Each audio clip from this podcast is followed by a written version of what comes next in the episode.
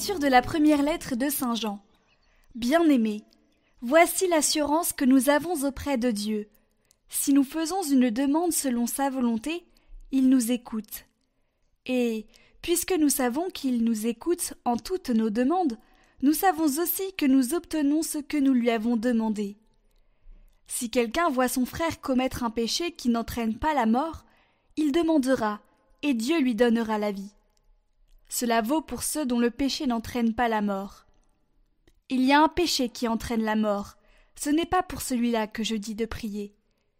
Toute conduite injuste est péché, mais tout péché n'entraîne pas la mort. Nous le savons, ceux qui sont nés de Dieu ne commettent pas de péché. Le Fils engendré par Dieu les protège, et le mauvais ne peut pas les atteindre.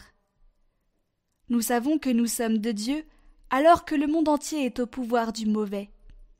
Nous savons aussi que le Fils de Dieu est venu nous donner l'intelligence, pour que nous connaissions celui qui est vrai. Et nous sommes en celui qui est vrai, en son Fils Jésus-Christ. C'est lui qui est le vrai Dieu, et la vie éternelle.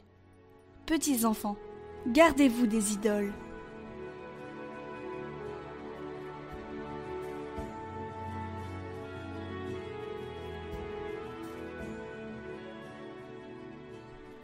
Le Seigneur aime son peuple.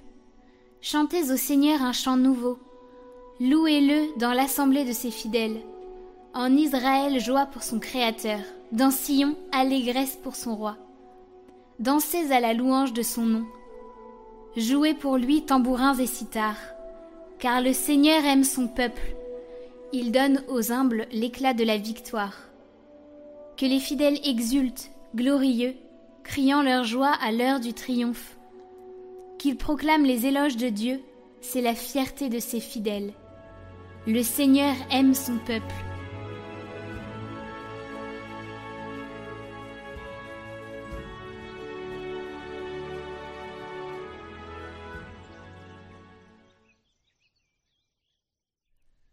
Évangile de Jésus-Christ selon saint Jean. En ce temps-là, il y eut un mariage à Cana de Galilée. La mère de Jésus était là. Jésus aussi avait été invité au mariage avec ses disciples. Or, on manqua de vin. La mère de Jésus lui dit Ils n'ont pas de vin. Jésus lui répond Femme, que me veux-tu? Mon heure n'est pas encore venue. Sa mère dit à ceux qui servaient Tout ce qu'il vous dira, faites-le. Or, il y avait là six jarres de pierre pour les purifications rituelles des Juifs. Chacune contenait deux à trois mesures, c'est-à-dire environ cent litres. Jésus dit à ceux qui servaient Remplissez d'eau les jarres. Et ils les remplirent jusqu'au bord. Il leur dit Maintenant, puisez, et portez-en au maître du repas. Ils lui emportèrent, et celui-ci goûta l'eau changée en vin. Ils ne savaient pas d'où venait ce vin, mais ceux qui servaient le savaient bien, eux, qui avaient puisé l'eau.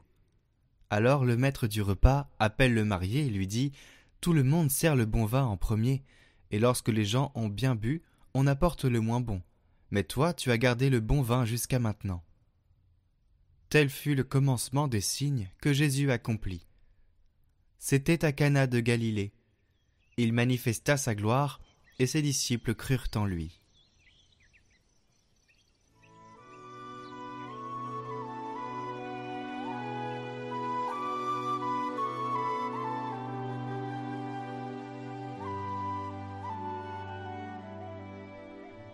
Commentaire de saint Éphrem. Pourquoi, comme premier signe, notre Seigneur a-t-il changé l'eau en vin? C'est pour montrer que Dieu, qui transforme la nature dans des outres, opère aussi sa transformation dans le sein de la Vierge.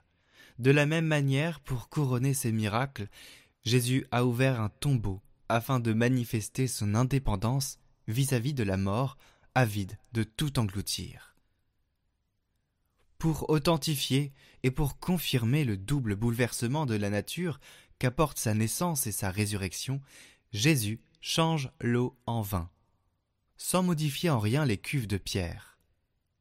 C'était là le symbole de son propre corps, miraculeusement conçu et merveilleusement créé dans une vierge, sans l'œuvre d'un homme. Contrairement à leur usage, les cuves ont mis au monde un vin nouveau, sans jamais renouveler ensuite cette merveille. C'est ainsi que la Vierge a conçu et a mis au monde l'Emmanuel, pour ne plus concevoir ensuite.